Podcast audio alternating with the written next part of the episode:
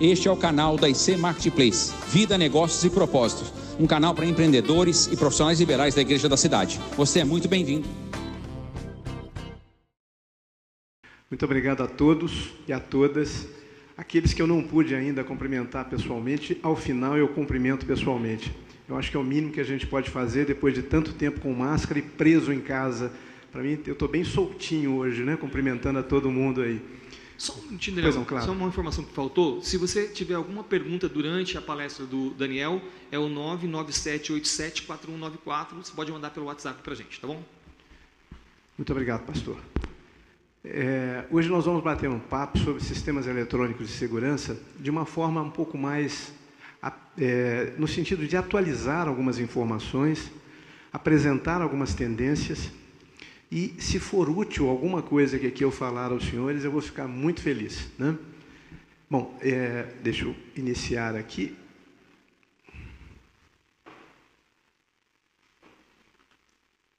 Ok, acho que agora vai. Pronto. Bom, é, eu acho que daquilo que foi falado, realmente o mais importante está aqui. É, que está segurando a Tiquinha ali, a cachorrinha, é a minha esposa Maria Tereza Ferola. A minha mãe está do lado da TT. A minha irmã está acima da minha mãe. E a minha irmã, na lei, está do lado da minha, da minha esposa. São as mulheres lá de casa. Então, é, é realmente é algo muito importante na minha vida. Né? Bom, gente, é, nós vamos falar aqui rapidamente, só para a gente situar com relação a essa questão de sistemas eletrônicos de segurança. Eu estou um pouco preso aqui por conta do, do mouse, mas é, eu não, normalmente não fico parado no púlpito, eu fico realmente caminhando, andando bastante aqui. Mas vamos lá. A gente, quando passa da primeira, da questão da indústria, a gente começa a ter uma visão do que, que foi realmente né, lá no século XVIII, a questão do século XIX, a evolução natural que nós tivemos, para que a gente pudesse entender o que, que é hoje que a gente está vivendo essa quarta revolução industrial e como isso tem impactado as nossas vidas. Né? Impactado de uma forma indelével na mão de cada um de nós aqui, como diz o IBGE, nós temos mais smartphone no Brasil do que gente. Então, nós temos aqui nas nossas mãos computadores de altíssima tecnologia. Nenhum homem que foi à Lua tinha a capacidade que tem o nosso smartphone que está nas mãos dos senhores. Então, é algo maravilhoso, é muito interessante como hoje ele aprende a viver com a gente. Né? Então, o smartphone, ele sabe a hora que o Daniel não pode atender as pessoas, ele desliga o meu, meu, meu telefone, ninguém vai conseguir falar comigo. Então, é, é nessa visão de inteligência artificial que nós estamos envolvidos. E muitas das vezes nós não percebemos isso. E é isso que é interessante, é isso que é importante, que a gente possa não perceber e de fato isso haver na nossa vida e nos auxiliar de alguma forma. Eu lembro que é, Aldous Huxley, no Admirável Mundo Novo, ele dizia que a tecnologia deveria ser como os fins de semana a favor do ser humano, a favor do homem, né? em prol do homem. Então, nós temos que ter um pouco de cautela para que nós não sejamos escravo dessa tecnologia.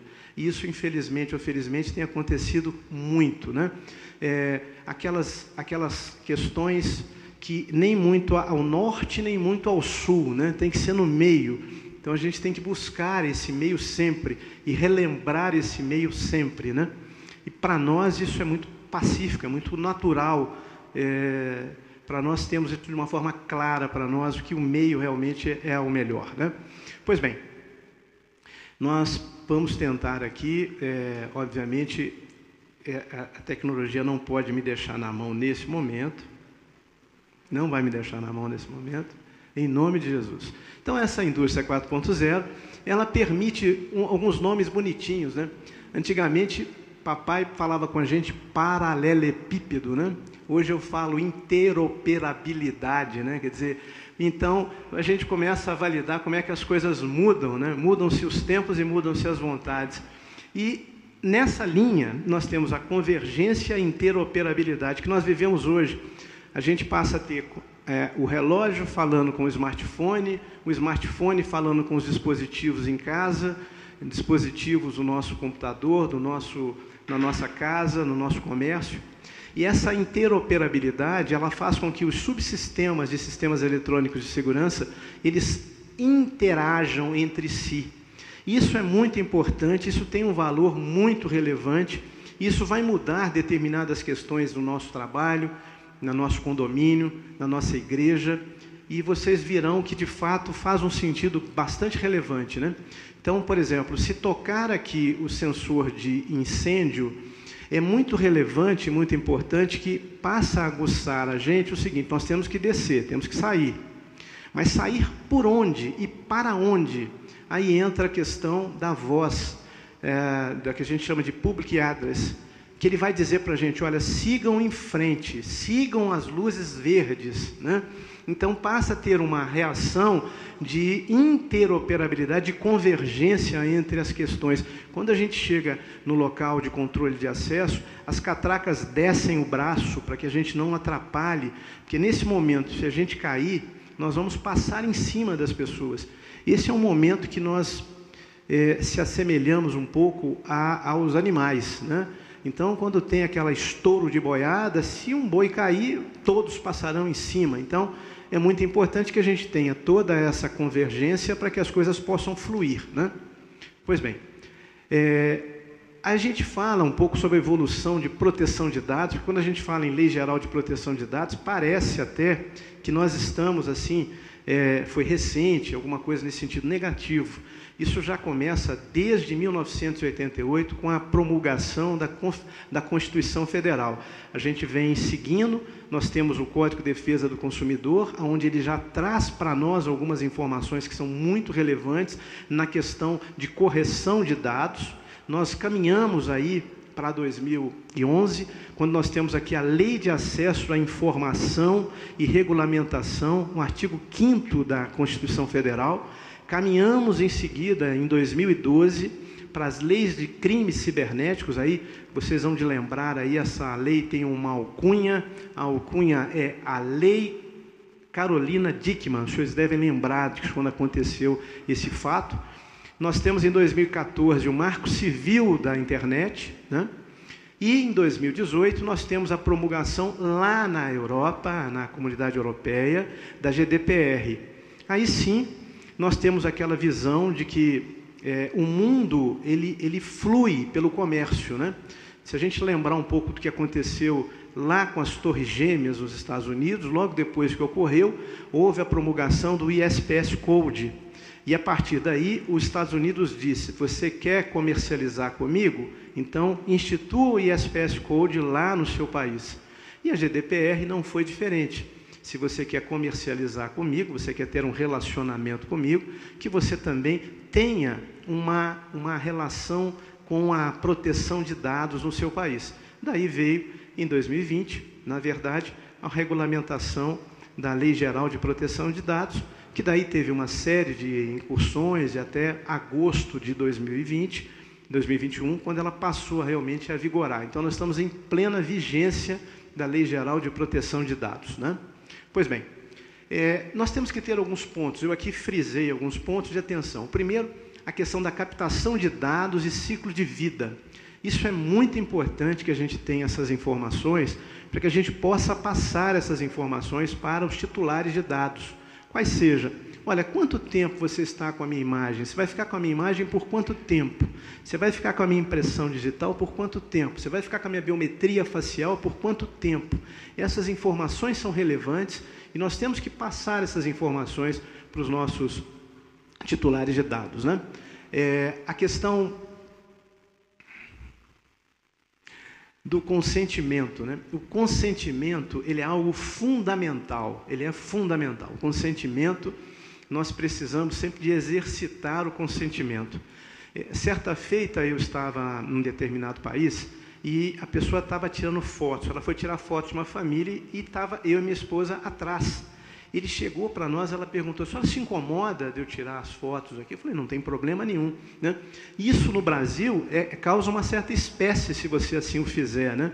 Então é relevante dizer que é prudente que faça até porque a Lei Geral de Proteção de Dados está vigente, senhores. a evidência, né? É essa visão da finalidade, do conhecimento. Para que, que você tem essas imagens? Para que, que você vai guardar essas informações? Isso é muito importante.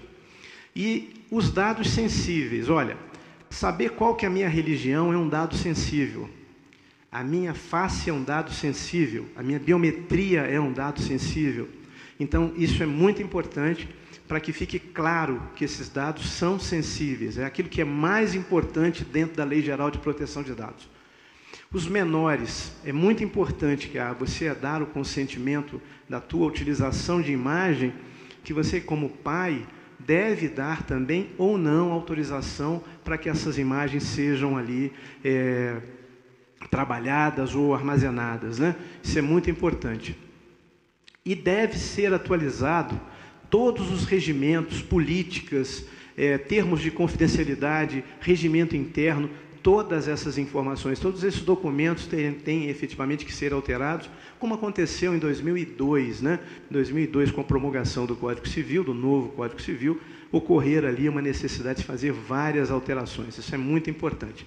Pois bem, nós vivemos hoje sob o palio da insegurança cibernética. Isso é muito relevante, porque eu tenho, confesso, vocês vão verificar que eu tenho uma, uma, uma certa, um certo, uma certa paura com relação a Facebook.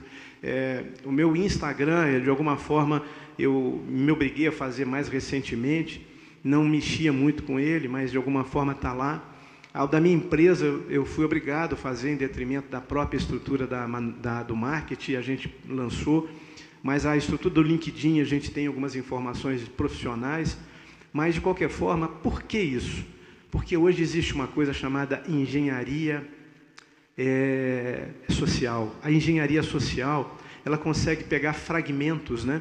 E esses fragmentos, eles vão fazer ali uma conjugação de eh, informações e ele vai conseguir quebrar a sua senha. Nós devemos ter mais de 100 senhas na nossa cabeça. Então, o que, que acontece? Para a gente não esquecer a senha, muitas das vezes você repete a senha. Então, numa foto como aquela que eu mostrei para vocês, vocês começam a ter ali, pô, a, se a cachorrinha do Daniel chama Tica, alguma coisa tem Tica na senha do Daniel. Veja que o Daniel é muito parecido com vocês. Certamente alguma coisa tem nesse sentido. Ah, as letras do meu filho, das minhas filhas, são letras que a gente vai conjugando com relação à senha. Muita cautela com isso, porque quer seja através de uma técnica chamada força bruta, ele quebra essas informações, ou até mesmo da engenharia social, que é muito mais fácil, porque nós somos um povo muito caliente, um povo muito amoroso, um povo muito solidário. Então, certamente essas informações estão fáceis, muito fáceis nas mídias sociais. Então é muito importante que a gente tenha um pouco de cautela com isso. Daí a, gente começa a validar, por exemplo, a, ransomware como uma forma de você captar as informações daquela tua empresa, e isso vai trazer um prejuízo incalculável, né? E obrigatoriamente a gente começa a ter uma informação que o Brasil teve em 2020 1,8 bilhão de acessos 1,6 bilhões de ataques cibernéticos. Nós somos a bola da vez, né? Então, é muita cautela com essas informações, porque certamente isso para o bandido é uma coisa fantástica. Daí a gente começa a avaliar, Daniel, o que, que isso tem a ver com sistemas eletrônicos de segurança? Infelizmente, tudo, ou felizmente, tudo. E aí que vem a questão de que você tem que fazer um projeto de segurança calcado, baseado, lastreado na, na, na, no desenho, de, na privacidade, no desenho de privacidade e padrão. Isso tem que ser padrão. A pessoa, quando ela colocar para você um DVR ou um NVR para armazenar as informações, ela tem que ter essa característica de projeto. Lá no projeto, ela já tem que dar essa informação. Né? É, isso é muito importante porque a confidencialidade dos dados do usuário ele é fundamental e é isso que a Lei Geral de Proteção de Dados impacta em sistemas eletrônicos de segurança e em todas as empresas que prestam serviço de segurança. Isso é muito importante para que os senhores possam ter um, atenção com relação às empresas que prestam é, serviço aos senhores, né? E aqui a importância da gente conceber de fato esse projeto desde o início, né? desde o momento em que você começa a fazer ali o desenho dos, dos equipamentos, dos dispositivos, até que ponto esses dispositivos eles possuem de fato capacidade de armazenar de uma forma clara essas, esses documentos, essas informações. É, e aí sim a gente tem essa visão da confidencialidade como ponto crítico e fundamental em todo sentido no nosso projeto de segurança. Né? E aqui a gente começa a validar algo importante. Né? É, nós temos uma, um conceito importante que ocorre na vida da gente, que está na casa da gente, está no condomínio da gente e às vezes na igreja da gente. Por exemplo, é, as câmeras estão gravando e se acontecer alguma coisa, eu vou ver o que aconteceu. Como a gente dizia antigamente, vamos voltar à fita. Né? Hoje a gente volta o HD, mas a gente voltava na época a fita. Então, essa visão de voltar à fita, ele é um conceito reativo. O que, que significa? Já ocorreu o crime, já ocorreu o fato delituoso, né? e daí a gente vai tentar entender o que, que aconteceu, mas o fato já ocorreu. Né? A gente tem que mudar esse conceito com toda essa tecnologia que nós temos disponível hoje para um conceito proativo. E quando a gente fala um conceito proativo, a gente muda algumas coisas na vida da gente, como por exemplo, é, a pessoa, o porteiro, fica sentado, o controlador de acesso, com aquela, aquele monitor de 55, 60 polegadas, com aquele monte de câmera. A gente acredita, a gente se engana acreditando que ele está enxergando todas as câmeras, mas ele não está. Não é porque ele não queira, é porque existem estudos que nós não conseguimos enxergar isso por mais de 20 minutos. De tal sorte que, depois de 20 minutos, nós começamos a ver o que não existe, porque a gente não está enxergando o que está acontecendo. Então, o que, que nós temos que fazer? Nós temos que colocar nas pontas câmeras inteligentes, temos que pegar esse monitor de 55 polegadas, jogar para cima, eu não tenho que olhar esse monitor, e tenho que colocar um monitor de 22,5 aqui na minha tela, na minha frente, só para que ele possa informar para mim aquilo que é necessário, como nesse caso a gente vai ver aqui agora.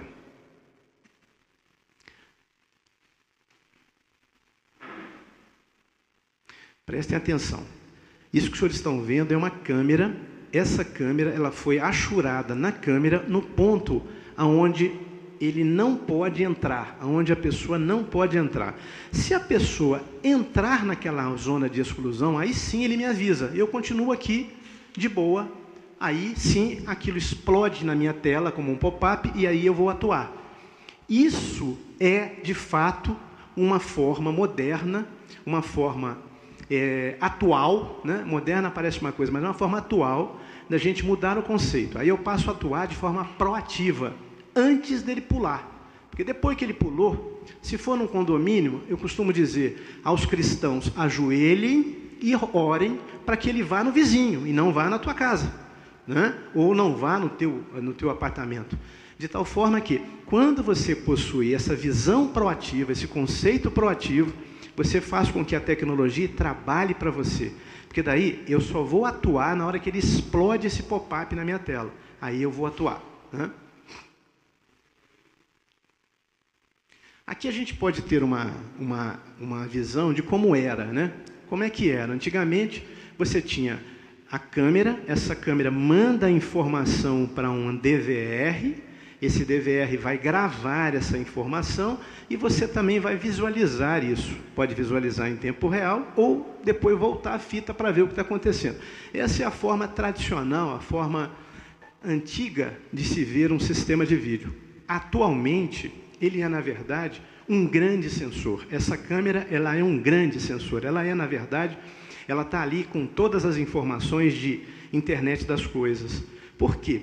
Porque ela não só está enxergando, mas ela vai atuar na forma que eu informar para ela. Falou, olha, se alguém retirar aquela, aquele vidro de álcool da mesa, me avise. Se alguém deixar alguma coisa em cima dessa mesa, me avise.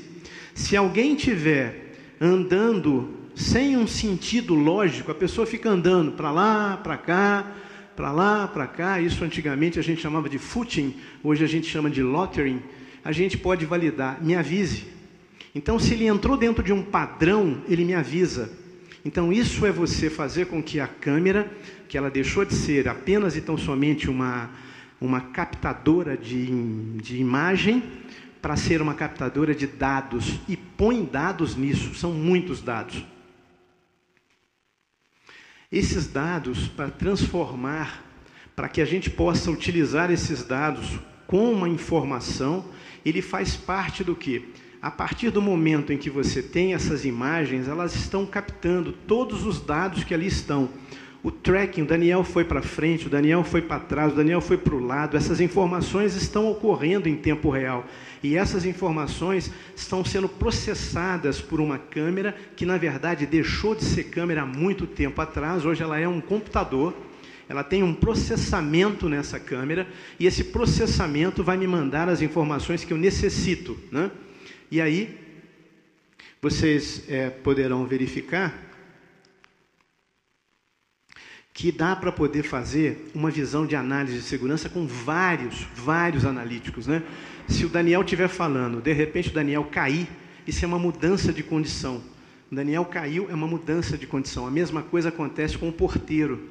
A gente, a gente dá uma boa noite para ele, sobe para o nosso apartamento e dormimos tranquilos e nós não lembramos que ele é ser humano, ele pode ter um ataque cardíaco e pode cair ali, pode morrer.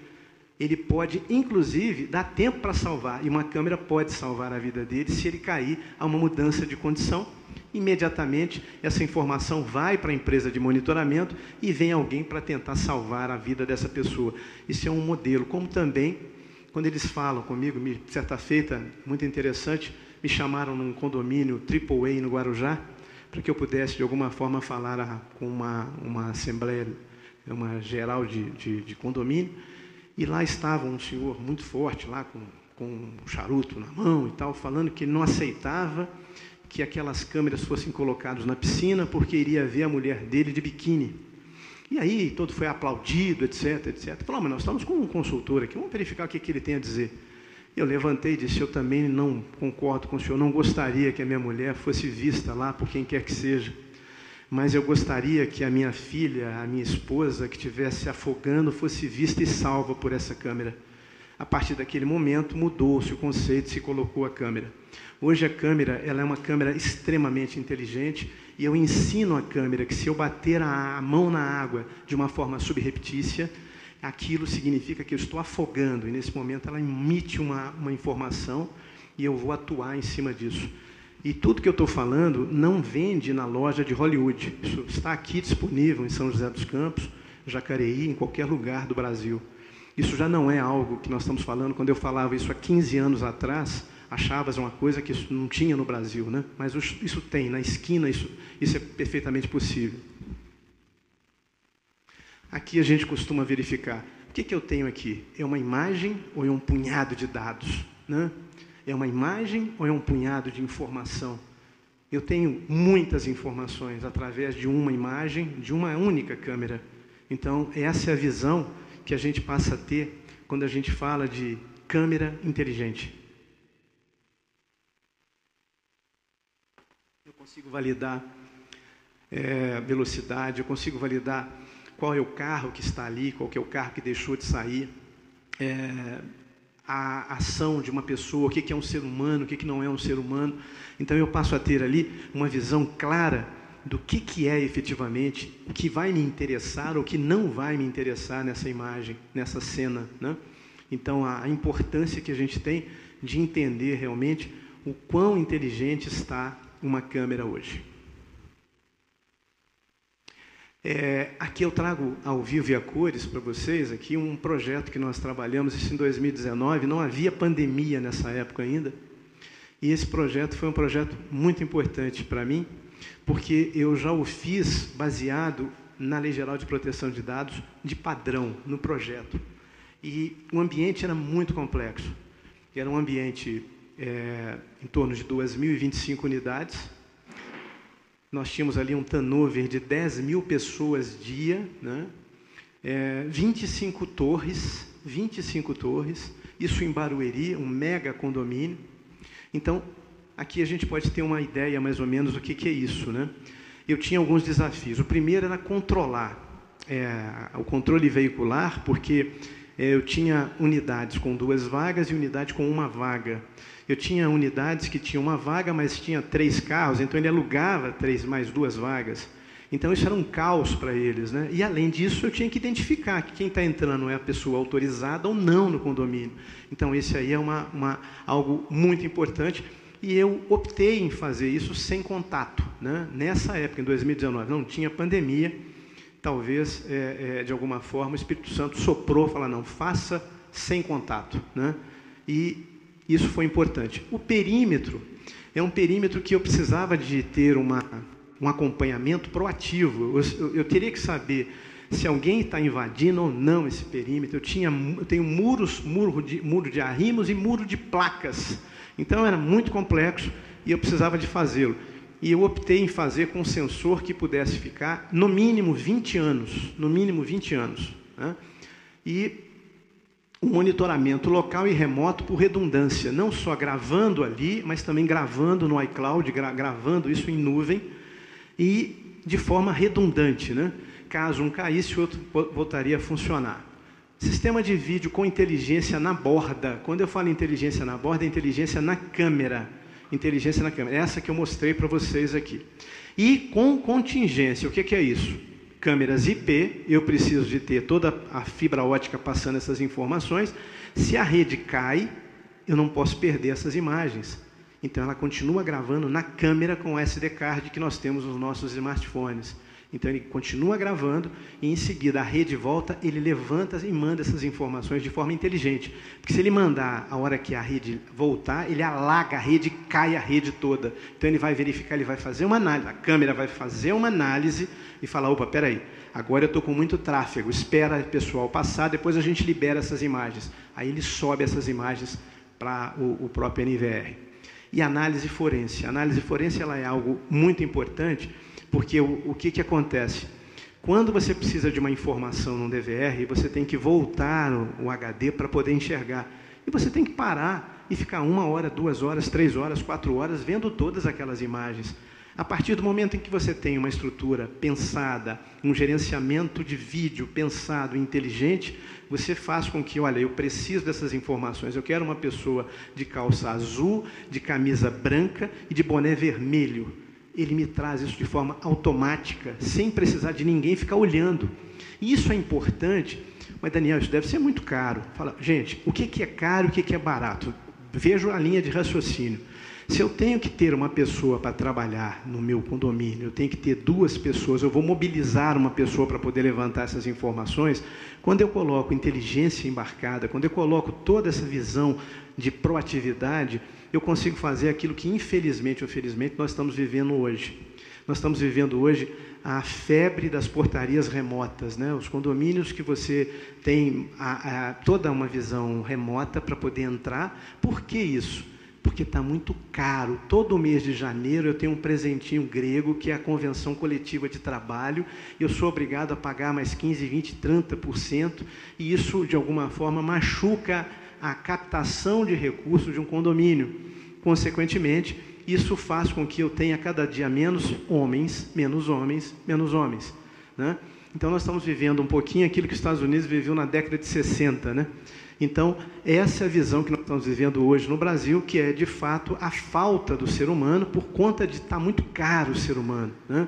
E aí você tem essa visão de é, investir em tecnologia. Mas isso precisa de ser feito com muita inteligência para que a gente o tiro não saia pela culatra. Né? Atendimento à Lei Geral de Proteção de Dados, como eu falei, por padrão.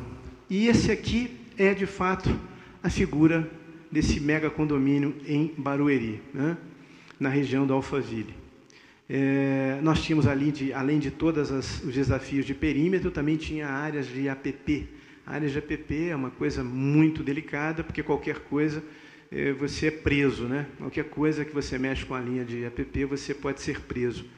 Então é muito delicado isso. Pois bem, esse projeto, ele foi um projeto que foi, inclusive, fez com que o vice-presidente da IDEMIA, da empresa francesa IDEMIA, e eu não estou fazendo propaganda, porque não existe esse produto com outra fabricante. Só existe um fabricante no mundo que faz esse, esse desenho desse equipamento que eu desenhei para esse condomínio, que é da francesa IDEMIA. Então, esse vice-presidente saiu da, da, da, França e veio aqui para conhecer o projeto. São 11 equipamentos como aquele que vocês estão vendo, onde eu passo a mão e ele consegue, através de uma imagem, ler quatro é, biometrias simultaneamente. Né? E isso é algo muito importante, que dá uma celeridade muito grande para um lugar que eu tenho um turnover de 10 mil pessoas, onde eu tenho que fazer a gestão das vagas e a identificação de cada pessoa que entra e sai. Essa é algo muito importante. Então, esse vice-presidente veio. É, eu não falo francês, mas ele fala português. Ele morou em Portugal. Foi muito, muito tranquila a visita dele, confesso. Pois bem, é, esse perímetro ele é monitorado 24 horas por dia. E aqui tem uma história muito interessante também, que esse equipamento não existe em outros locais. Não, só tem um fabricante no Brasil e é um fabricante no Brasil. É, a CPQD é, teve um trabalho muito interessante junto a esse fabricante e eles conseguiram fazer. Todos os senhores conhecem fibra ótica? Fibra ótica. A fibra ótica ela tem nada mais nada menos que um vidro passando ali naquele encapsulamento plástico, né? Eles pegaram esse vidro e transformaram esse vidro em um grande sensor. Um grande sensor. Então ele é capaz de entender no gradil, quando a pessoa está abrindo o gradil, quando a pessoa está abrindo para poder entrar no condomínio. Ele tem condição de validar quando a pessoa quebra um muro para entrar. Ele tem condição de validar quando a pessoa cava para poder passar debaixo do muro. Ele tem condição de validar quando a pessoa escala o muro. E efetivamente ele tem condição de validar passos também. Então isso foi muito interessante, porque é algo que não, não existe no Brasil. Né? E essa é uma, algo importante. E eu fui convidado, no dia anterior da apresentação desse projeto no condomínio, eu fui convidado por essa empresa, eu sou é, muito convidado por fábricas para conhecer as últimas tecnologias, e nesse dia eu não podia estar presente, eu pedi a ele que mandasse o link para mim que eu pudesse ver. Cheguei em casa por volta de 11h30 da noite, muito cansado, mas eu tenho um hábito de é, esperar baixar um pouco a poeira antes de deitar, porque senão você acaba não deitando, não tendo um bom sono. Tomando um chá ali e tal. De repente, não mais que de repente, eu clico no negócio lá para ver. Bom, resumo de ópera. Mudou o meu projeto. O que eu tinha desenhado para o perímetro, eu tive que rasgar, não consegui dormir essa noite para rever todo o projeto, e isso aí foi algo que eu coloquei em detrimento dessas, dessas informações. E aqui eu fiz questão de mostrar um ponto mais crítico, que é um ponto, é, aquele muro de placas. Né? O que os senhores estão vendo ali, que é uma coisa parece feia, né? no meio desse, desse, dessa, desse muro de placas, nada mais é do que a fibra ótica sendo passado ali. Veja, é uma fibra ótica que não tem dados passando nela, é uma fibra ótica de mercado e ele é, ele é espaçado por todo o perímetro e obrigatoriamente ligado nos equipamentos dessa empresa, dessa fábrica. E isso é que permite que, se alguém tentar arrombar, quebrar é, esse muro, traz essa informação. Em cima, ele passa também em cima uma outra fibra. Quando você tem muro, ele é colocado uma calha em cima, porque daí reforça, como se ampliasse a capacidade de sensorização dessa fibra ótica. Eu, eu ia passar aqui um, um YouTube para vocês entenderem claramente o que, que, é isso, que foi o vídeo que mudou esse projeto para mim. Mas é, é, eu tentei, não, não deu muito certo, então, mas de qualquer forma eu vou disponibilizar depois a, a palestra para os senhores, o PPT. Aí um dado importante quando a gente fala de projeto de segurança, né, de sistemas eletrônicos de segurança, é o custo total da propriedade. Para a gente poder entender o que, que é melhor para mim, né? Adquirir ou locar? CAPEX ou OPEX? Né? Isso é algo importante que a gente tem que começar a discutir. Por que isso? Né? Porque quando a gente não tem conhecimento, a gente acaba fazendo a coisa de uma forma meio assim, esbaforida, e a gente tem que parar e raciocinar. Né? Condomínio. Condomínio foi feito para carregar peso? Não. Condomínio foi feito para ter, porque eu sou mineiro, não sei se vocês perceberam, né? Então, lá em Minas, a gente gosta de dizer assim: olha, aquela cabeça de gado é minha, né? aquela, aquela, aquela, é, aquele carro é meu, né? aquele porco é meu, aquela fazenda, que as terras são minhas. Né? E esse, esse é algo que não funciona muito bem. Né? Eu trabalhei numa empresa é, americana. Essa empresa americana é uma das empresas mais antigas do mundo, né? Para falar a verdade, trabalhei em duas empresas, todas elas com mais de 150 anos. Uma alemã chamada Bosch e uma americana chamada Brinks. E na Brinks, a, é importante que elas, a maior base da Brinks no mundo, a maior base de valor da Brinks no mundo, fica na Ponte do Limão aqui em São Paulo, né? E o mais relevante disso é que não é dela aquela base. Todas as bases delas não são delas, porque aquilo entra na operação, ela loca, ela fala, tem um projeto, se você é um investidor quer fazer para mim, faça, eu vou te pagar durante 20, 30, 40 anos. Né? E, obrigatoriamente, aquilo é a OPEX, fica tudo na operação. Né?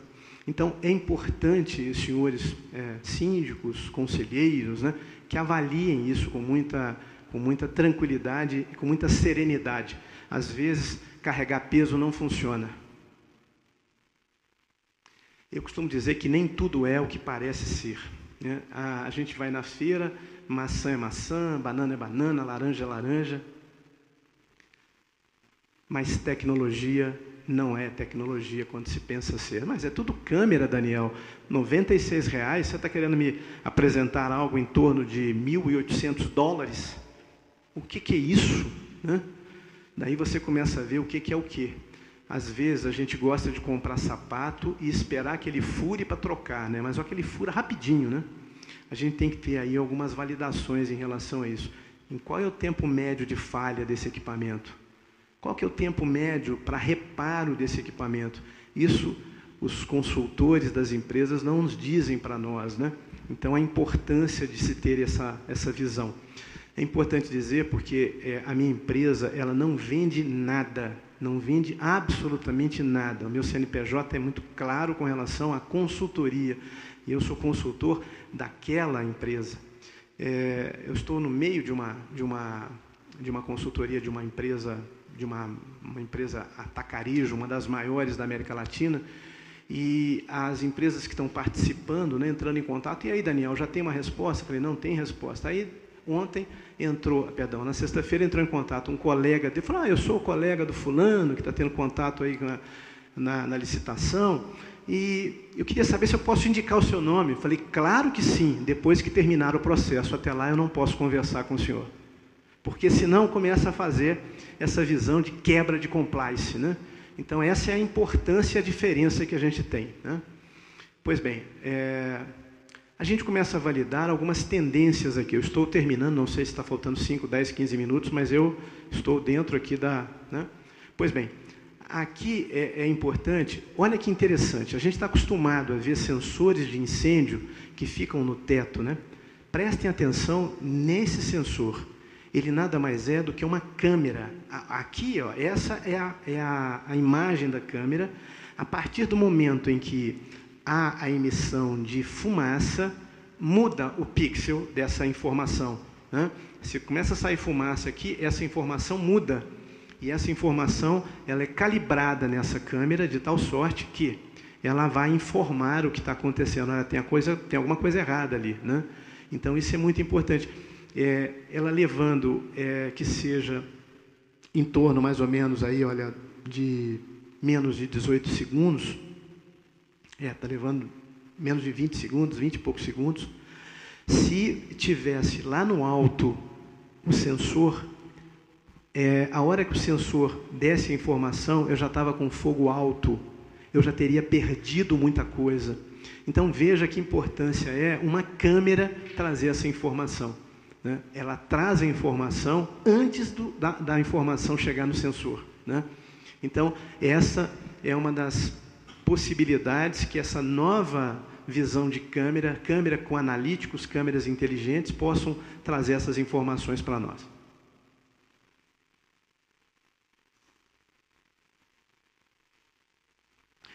Como forma de tendência também, é importante que nessa visão de simplificar as coisas, se criou em 2018 uma, uma empresa, uma startup, quem foi autora dessa empresa é uma empresa de mais de 150 anos chamada Bosch. Ela criou uma, uma estrutura é, baseada em Android e começou a fazer é, analíticos para as câmeras. Hoje nós adquirimos dentro da nossa lojinha do nosso ou iOS ou a do Android, a gente baixa aquilo que é interessante para nós. E essa informação é uma, uma informação interessante, como tendência de mercado, que eles começaram a fazer o quê? Começaram a fazer, criaram esse SAST, que é o Security and Safe Things, por conta de razões óbvias, né? Essa tecnologia que demanda ter uma segurança, ampliar a segurança. O que, que ele está querendo dizer com isso? Ele está querendo dizer o seguinte: se você adquirir uma câmera inteligente, você pode pegar essa câmera inteligente e baixar os analíticos que você precisa. Nessa sala, por exemplo, eu não precisaria dos mesmos analíticos lá fora.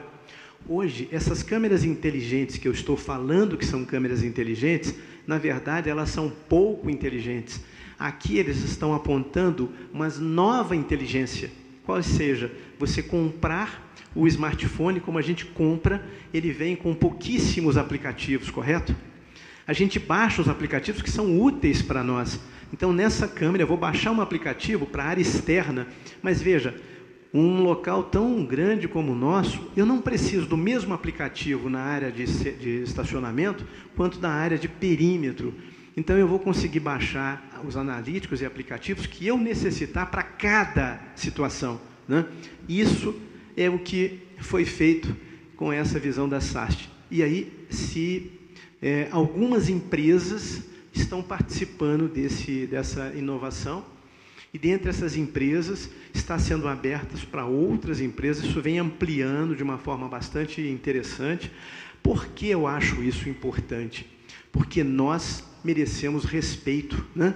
Não adianta querer abaixar, a goela abaixo para mim o que eu devo comprar, e sim aquilo que eu preciso comprar. São duas coisas distintas, né? Então, isso é importante para que a gente possa validar realmente essa visão de que eu posso é, fazer aquilo que é melhor efetivamente. Né?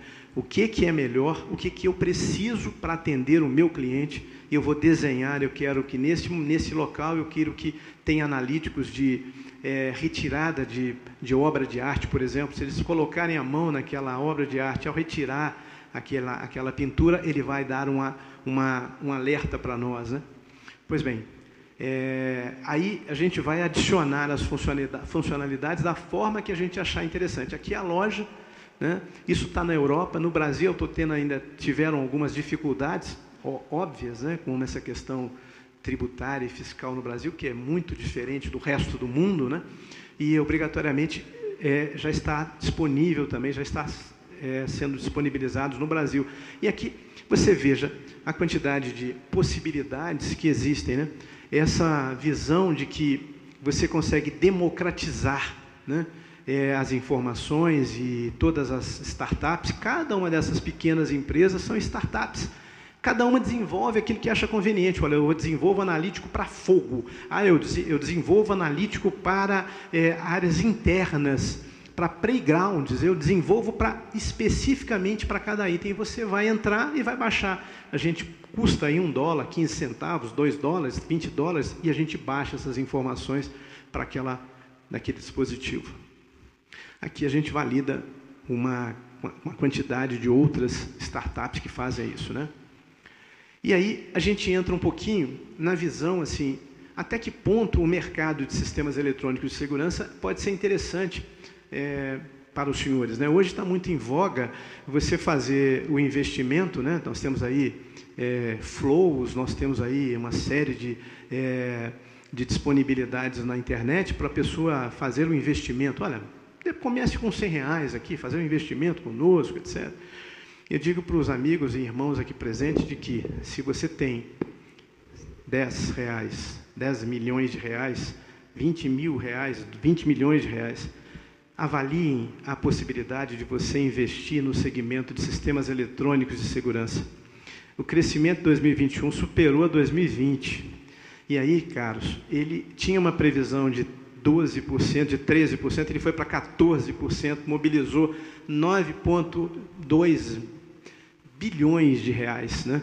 Então é muito importante avaliar isso, porque nós estamos engatinhando literalmente em sistemas eletrônicos de segurança. Engatinhando, podem, podem crer que sim. Porque, mas Daniel, em todo lugar que a gente vê tem câmera, mas são câmeras burras, e câmeras burras que custam muito para aquele, aquele local. Então, mais do que nunca, você precisa de inteligência para poder cuidar disso. Né? E essa é uma forma de aguçar aqui, se cada, se os senhores quiserem, de uma certa forma, ter alguma visão de investimento nesse segmento. E aí vem a questão das expectativas para 2022, né? São as melhores possíveis. Aqui os senhores verificam claramente, né? Um crescimento projetado de 18%. Então veja, é, faz um sentido específico isso, né? Faz um sentido muito interessante. E é, eu posso dar como exemplo: meu pai tem 82 anos de idade. Meu pai é oficial do Exército da Reserva, obrigatoriamente, e ele tem uma empresa em, na Baixada Santista de tecnologia. É ele, um engenheiro, mais uma pessoa de TI. Eles é, chegaram de colocar em um único lugar mais de 900 câmeras. Mas só os três, Daniel? Sim, eles vão, fazem todo o trabalho de terceirização para a pessoa colocar toda a parte de fibra ótica. Então, veja, é, é perfeitamente possível você poder fazer um trabalho com uma visão de investimento em sistemas eletrônicos de segurança. E aqui eu aponto as cinco tendências né, para 2022. Nós temos aqui a visão, a questão dos analíticos. Nós vamos utilizar mais analíticos, mesmo sendo os analíticos ainda não tão inteligentes como aqueles que a gente está apresentando. Eu apresentei os, os analíticos como inteligentes, mas hoje a gente vê que a gente está passando para uma outra etapa, onde a gente consegue ter esses analíticos mais burilados, mais trabalhados. Né? São, você tem vários diamantes e tem os diamantes mais trabalhados, obrigatoriamente tem lá o seu valor melhor. Né? A questão efetiva da, da cibersegurança, isso é uma, algo que não tem como fugir disso. Né? A visão das integrações, né? É, não basta no meu condomínio que eu tenha câmera, eu preciso que ela esteja integrada ao controle de acesso, que ela esteja integrada aos alarmes, ao perímetro, né? Eu preciso que haja uma integração maior, né? E isso demanda inteligência e não e não musculatura. Não tem que ter 200 homens trabalhando para mim para isso. Então esse é o que eu quero ativar com os senhores aqui, né? E obrigatoriamente essa visão ah, da nuvem do iCloud. Em 2013 eu estava numa determinada empresa multinacional quando eu apontei essa tendência e disse a necessidade de nós fazermos algo para isso.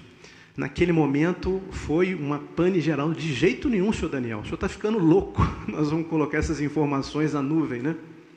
Mudam-se os tempos e mudam-se as vontades, eles depois exatamente não demoraram sete anos, eles começaram a fazer ali a integração de startups e integraram uma startup justamente com o iCloud. Então, como o iCloud vem sendo extremamente seguro e obrigatoriamente é uma tendência natural, porque isso vai reduzir custo, isso vai reduzir custo, então, mais do que nunca, a importância. E para finalizar, a questão da Lei Geral de Proteção de Dados, que de fato é algo muito importante que a gente tenha toda a atenção possível. Né? E se porventura, se porventura despertou algum interesse é, em alguns dos senhores, é, eu me coloco à inteira disposição para a gente poder conversar, debater, aí troca de experiência.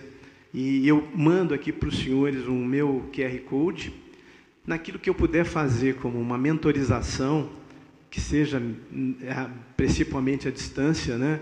Quer seja pelo WhatsApp, quer seja efetivamente por telefone ou realmente por uma, por uma conferência através de um meeting, do Zoom, o que o valha, eu me coloco à inteira disposição no sentido de poder somar aos senhores naquilo que os senhores tiverem. Daniel, eu estou querendo abrir uma empresa de portaria remota, o que, que você acha disso? Né? A gente pode conversar sobre isso sem problema nenhum, naquilo que eu puder, é, de alguma forma, é, com meu dedalzinho d'água e ajudar vocês, será um prazer para mim. Né? Eu também deixei aqui meu WhatsApp, meu DDD 11, né, porque eu estou há pouco tempo aqui em, Jaca, em Jacareí. Então, é 983615941, caso seja necessário, fiquem à disposição de entrar em contato comigo, eu terei a maior boa vontade do mundo de atendê-los. Se porventura não atender na hora, porque eu estou em reunião ou estou em atendimento, mas eu retorno a ligação para os senhores sem problema nenhum. Eu, eu peço para vocês não esquecerem, eu sempre faço questão de, nas aulas, nas palestras, falar um pouco sobre, sobre isso aqui. Lembrem-se sempre que segurança é uma construção eterna e plural. Por que, que é eterna? Porque risco não acaba nunca. Você vai basicamente fazer uma atenuação desse risco, mas ele vai mudar com o tempo e a gente precisa de acompanhar isso. Toda análise de risco ela é uma foto, só que a vida não é uma foto, é um vídeo, né? a importância de você estar renovando essas análises de risco para você atuar e entregar ali a melhor tecnologia para poder mitigar esse risco. Né? E ele é plural, porque não basta mandar o PIX no final do mês para a empresa terceirizada de segurança ou a empresa de monitoramento de sistemas eletrônicos de segurança. Ela depende de cada um de nós. Nós temos, devemos seguir ali todos os procedimentos, porque se nós não seguirmos o procedimento, certamente toda aquela estrutura vai ruir. Então, é importante a gente lembrar disso. Segurança é uma construção eterna e plural. Eu quero dizer para vocês que essa, essa é uma, uma passagem que mexe comigo, literalmente, e eu digo que a tudo aquilo que eu faço, eu faço para agradar ao Senhor e faço com muita boa vontade. Tenham certeza, testem-me. Pode entrar em contato comigo para vocês verem se isso é verdade ou não, tá bom? Maravilha. Todo mundo? Faz algumas perguntas para você. Ah, claro. A gente tem algumas perguntas aqui. O que eu gosto mais do Marketplace, né, faz pouco tempo que eu voltei a, a frequentar, mas é essa, esse mix de informação, né, porque às vezes a gente se fecha numa caixa e acha que já viu de tudo. Eu sou engenheiro de segurança do trabalho, sou arquiteto, mas eu trabalhei, eu tenho uma, uma construtora hoje, né, mas eu trabalhei um tempo em fábrica e eu cuidava de segurança patrimonial de fábrica. Então era aquele, aquela sala né, com trocentas câmeras e aquilo. Era sistema mais antigo, então o rapaz responsável pelo monitoramento ele tinha que ficar atento em 30 e poucas, 40 e poucas, 60 e poucas câmeras. Claro que não era efetivo. Né? Então é muito interessante trazer esse tipo de informação para a gente que o Daniel está trazendo e realmente é rico, né? Independente do ramo que você atua. Eu queria trazer para você algumas perguntas. Pois não. Primeiro aqui, Daniel. Ah, eu falando um pouquinho ah, em relação à minha empresa. Né? Nós estamos construindo casas, né, obras comerciais. E aí uma forma interessante que a gente descobriu, né, que não é novidade no Brasil, mas tem nos ajudado, é o monitoramento né, das obras. Então, por exemplo, eu não fui na, numa obra hoje, mas eu acabei de conversar com o pastor Sérgio ali e mostrei para ele, ó, aqui, ó, hoje levantaram a parede daquela obra e eu tenho, pelo aplicativo eu consigo mandar áudio e falar através da câmera com a equipe que está lá na obra. Isso para mim, assim, me ajudou bastante, porque a rotina nossa da construção civil é bem, né, rotativa, está sempre cada hora em um lugar. E, ah, assim, como eu falei, para os clientes, eles, eles se sentem mais seguros, porque eles sabem que o arquiteto ou o engenheiro não está lá 24 horas na obra, mas está acompanhando e eles também têm acesso ao aplicativo. Então, pequena mudança, uma câmera de investimento de 200 e poucos reais, mais um plano de internet, trouxe assim para os clientes falar: nossa, é o futuro. Mas na verdade isso já começou há muito tempo lá atrás e agora que nós estamos implementando, né? Queria que você comentasse um pouquinho isso, né, essa questão de monitoramento à distância de processos. Perfeitamente. É, eu, eu é, até um, uma passagem interessante. Eu fui é, convidado, né, fui é, convidado para um determinado condomínio que tinha assim, acabado de ser feito a AGI, a entrega desse condomínio, e me pediram para fazer todo um levantamento. Eu fiz um levantamento, fiz um relatório, entreguei o relatório. Eu nunca gosto de entregar o relatório, eu gosto de apresentar o relatório, né? E aí, o que, que aconteceu? Eles entraram na justiça contra a construtora. A construtora foi lá, resolveu, fez o que tinha que fazer, tudo mais, e depois é, a construtora foi me procurar e hoje, hoje presto serviço para essa construtora para que as obras, os projetos já saiam com a estrutura já preparada, porque eu e você sabemos que a gente ampliar uma, um tubo de meia polegadas para uma polegada é centavos, é realmente amendoins, como diria o americano. Isso tem um impacto muito positivo depois. e depois a gente não precisa de furar a parede. Eu deixo o espelho, eu retiro o espelho e coloco, porque o, o consultor já tinha feito o projeto de segurança lá atrás. Né? Então, isso é muito relevante. E mais relevante ainda é a visão de você estar acompanhando a evolução da obra, acompanhando inclusive o ato de ter um colaborador que está sem um capacete, por exemplo, de você atuar em tempo real. Né? Eu digo que a, a CLT de 1940, ela fez, foi feita em 1940 para 2020, 2022. Por quê? Porque hoje a gente consegue ter os olhos que a CLT falava, né? Porque quando a gente é processado, o juiz diz para a gente: olha, não me interessa. Não, mas eu entreguei o EPI. Não me interessa, porque não basta entregar. Você tem que acompanhar, monitorar se de fato está sendo utilizado ou não. Hoje você o faz através do aplicativo. De fato, isso é muito relevante. Eu acho isso muito importante. E veja lá os senhores que é, é algo que vai ser aprazível não só para o profissional, mas também para a pessoa que está acompanhando em tempo real a obra dele, que talvez seja, naquele momento, o primeiro imóvel da vida daquele casal, e eles estão acompanhando porque eles vão ter que sair, então precisa que aquele cronograma seja cumprido. Então, olha, está sendo cumprido o cronograma, vai dar tudo certo e tal, essa coisa toda. Então, isso é muito importante. Volto a, a, a lembrar aqui as palavras de Aldous Huxley, né? É, do Admirável Mundo Novo, né? Que a tecnologia deveria ser utilizada em prol do homem, como é o caso. Muito bom, Daniel. Uma coisa também que estava pensando, em uma das perguntas, fala sobre a questão de, de acompanhamento de, de, first in, first out, é, acompanhar estoque de materiais, né? Hoje em dia, super, em alguns supermercados, né, pode ser que tenha essa tecnologia, mas a maioria são aquele leitor de QR, né, ou, código de barras, você vai batendo em cima da, dos estoques, né? É, e você consegue visualizar algo mais do que isso, né? É que na verdade é, as câmeras elas têm uma, uma informação maior com essas tecnologias, que esses analíticos que eu mencionei. Eu consigo validar se o Daniel naquela gôndola está levantando os pés para poder pegar aquele, aquele determinado é, produto, né? De uma tal forma que isso vai ser utilizado naquelas áreas mais quentes, né? Para poder fazer as alterações ali da reposição. Isso é muito importante. Isso tudo é uma visão de tecnologia. E isso é disponibilizado por uma determinada indústria, por uma determinada fabricante, como OPEX, como pagamento mensal, para aquilo você ter essas, essas informações em nuvem, em tempo real, para você baixar. Muito interessante. Super positivo. Ah, tem mais uma pergunta aqui. Em portaria remota de condomínio, você poderia citar um case de sucesso quando as câmeras foram mudadas para câmeras inteligentes? E os condomínios ficaram muito mais satisfeitos com a mudança? Eu tive um caso muito irrelevante em, em Alphaville. É, Alphaville teve um dos primeiros condomínios em Alphaville, são, é um prédio de 15 andares e 15 unidades. É, cada é, apartamento tem em torno de quase 600 metros quadrados. Né? E, e, o que, que acontece? Depois mudam-se os tempos, mudam-se as vontades. Você tinha lá 10 serviçais, hoje você tem dois. Então não tinha outra alternativa senão entrar para essa questão da, portaria remota. E aí, eu fui contratado para analisar as propostas de portaria remota. Tinha um patuá de, de proposta. E eu peguei, olhei aquilo tudo, olhei aquilo tudo, cheguei e falei, olha, os senhores vão me perdoar, mas eu acho que esse serviço não é para mim. Eu vou abrir mão, peço para os senhores passarem para outro, outro consultor. Oh, mas como assim, Daniel? Eu falei, não, porque olha só, você tem uma proposta falando em duas cebolas, você tem outra proposta falando em 20 cebolas, você tem outra proposta falando em 15 cebolas. Então, negativo.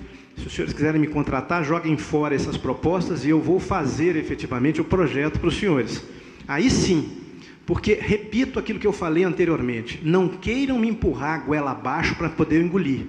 Vocês têm que de fato desenhar aquilo que eu necessito. Cinco condomínios, ó, um, dois, três, quatro, cinco, são iguais? Não. Cada condomínio tem a sua especificidade, eu tenho que respeitar essa especificidade. Nesse caso específico, como foi antes da, da pandemia, eu tinha lá um, mais de 99% das pessoas de terceira idade. Então, a biometria não pegava. Então, eu peguei uma biometria de veia. Todos passam pela biometria, porque é uma biometria de veia então veja, isso é você aplicar a coisa, efetivamente aquilo que necessita para aquele projeto. Então, na verdade, cada caso é um caso, tem que ser devidamente analisado. Depois que eu fechei todas essas informações de controle de acesso e controle de a parte perimetral com câmeras inteligentes, falei, agora você pode chamar o serviço de portaria remota. Aí eles chamaram o serviço de portaria remota. A portaria remota teve que, teve que entrar no meu paletó e não um paletó, não o corpo do meu cliente entrar no paletó deles. Até porque o, no mercado a gente sabe que as empresas muitas vezes fazem assim, né? Se eu tenho um estoque grande de câmera Dome 360 e tal, então vou oferecer esse pacote para ele, né? Isso a gente sabe com qualquer fornecedor, né? Eu tenho só aquilo de tijolo, é, esse é o melhor tijolo, viu, Daniel? E nem não tem, não, é tem, assim, não, né? não, tem outro no mundo, esse é o melhor. É esse é o melhor tijolo. É o que está na, é o que tá na meu estoque. É, eu tenho é que, que eu desovar, tenho melhor negociação. Eu tenho que desovar o meu estoque, né? É isso mesmo. Boa. Ah, como proteger os dados de uma empresa no contrato de uma empresa de monitoramento? E qual o valor em média? O valor de. de... Quem fez a pergunta? Ah, de é... proteção de dados. É. Como proteger os dados de uma empresa? Qual o valor em média da proteção de dados de, um, de uma empresa de monitoramento? É, a grande questão é que essa empresa de monitoramento ela esteja adequada à Lei Geral de Proteção de Dados. Essa adequação passa do a partir do, do, dispositivo. Né? Um dispositivo ele tem que ter uma capacidade de não poder permitir que essas informações vão para determinados lugares. Olha, olha que coisa interessante aqui. Eu tenho câmeras IP de 120 reais. Tenho câmera IP de 120 reais. É só entrar no Mercado Livre. Mercado Livre vocês vão encontrar lá. Se é verdadeiro ou não, aí é outro papo, não é comigo. Mas tem lá câmera IP de 120 reais. A grande questão é a seguinte: por exemplo, lá nos Estados Unidos tem uma determinada estrutura chamada NDAA. Essa, essa estrutura, ela, ela emite o nome de várias empresas que eles indicam para que não se compre. Por quê? Porque aquelas informações elas vão para algum lugar. Elas têm porta, o backdoor, aquelas portas traseiras. Aquelas informações vão para algum lugar que não de fato o local que deveria ir. Então isso é uma cautela muito importante. É, é, muito difícil a gente poder entender isso. E daí que vem a questão, mas por que, que aquela câmera ela é mais cara que a outra? Né? Aí você começa a avaliar essas informações. Por isso que eu, eu faço questão de, ao desenhar realmente, fazer de padrão essas informações, documentando com a informação de fábrica, que ela é de fato ali balizada e produzida com as informações é, de Lei Geral de Proteção de Dados de padrão. Né? Então, é, esse valor vai variar é, obrigatoriamente se a empresa ela está efetivamente é, com a estrutura de lei geral de proteção de dados já adequada à lei geral de proteção de dados e se os dispositivos que estão no condomínio também têm essa disponibilidade de serem adequadas e já de padrão ser ali capacitadas para a lei geral de proteção de dados caso a caso, infelizmente ou felizmente. Isso é bom, Daniel, que filtra, filtra bastante as empresas que estão, às vezes, começando da forma errada nessa parte de monitoramento, né? que hoje em dia tem muita oferta, mas, infelizmente, não é tão capacitado o mercado. Né? Eu, eu, eu, assim, é, eu sou coautor da primeira norma de gestão do segmento de sistemas eletrônicos de segurança no Brasil, pela Associação Brasileira das Empresas de Segurança Eletrônica. E uma coisa importante é que eu viajei o Brasil todo, né, levando essas informações, pude conhecer sem números empresas, né? O que, que acontece? A gente tem que colocar na cabeça, isso eu falo para as empresas ou para aquelas pessoas que aqui se interessam em investir para o segmento de segurança eletrônica. O cliente não quer desconto. O cliente quer ser bem atendido, o cliente quer ser efetivamente bem atendido com o que tem de melhor para ele, efetivamente, para a estrutura dele. A gente tem, eu já percebi em algumas coisas, em alguns determinados locais, que na negociação, se o cliente falar, tchim, fala, não, tem 10% de desconto aqui agora para o senhor. Né? Então, quer dizer, não é isso que nós queremos, né? Nós queremos, de fato, alguma coisa que valha, que funcione, né? e não algo que a gente seja enganado e descobrir depois. Mas por que, que essas minhas informações estão lá na, na, na mídia social? Por que, que isso vazou? Já vazou, já foi. Já foi. E aí Deus sabe quanto vai, vai custar esse barato que, que se gastou. É, com certeza você tem histórico de empresas que, por informações vazadas, vieram a quebrar, né? Uma informação quebra uma empresa. É, é, é uma, uma situação muito delicada, muito delicada mesmo. Ah, você falou sobre investimento, aí uma das perguntas também é, como fazer investimento no segmento SES? A primeira questão é, é saber o seguinte, é, é a gente ter ali a frieza, né? porque é, é, o dinheiro é frio, né? então a gente tem que ter a frieza de fazer um, um plano de negócio no sentido é, muito claro do que, que a gente quer fazer, onde que a gente está. Ah, eu estou em Jacareí, então Jacareí tem uma visão. Ah, eu estou em São José dos Campos, tem uma outra visão. Eu estou em Barueri, eu tenho uma outra visão. A necessidade local para que eu possa, de fato, fazer com que o meu investimento retorne. Né? E daí sim eu ter uma proposta, uma propositura, né? É, para que de fato essa empresa de fato floresça, né? E que tenha ali aquilo que é que antigamente era algo amaldiçoado e hoje não, é algo extremamente abençoado, que ela tenha lucro, porque se ela tiver lucro, ela vai se cada vez mais estar tá mais capacitada para melhor atender ao, ao, consumidor. Isso mesmo. Daniel, oi. Ok. Daniel, obrigado demais eu, pela. Eu coloco à disposição, se quiserem, né, é, mandarem alguma coisa para mim, mesmo que seja pelo WhatsApp. Sim, pessoal, tem estou à disposição. O WhatsApp, é o número é WhatsApp, né? Sim, é, só mandar para mim, eu estou à disposição, mesmo. É, me testem para saber se isso é verdade. isso, isso, é bom, me testem. Queremos agradecer ao Daniel. Queria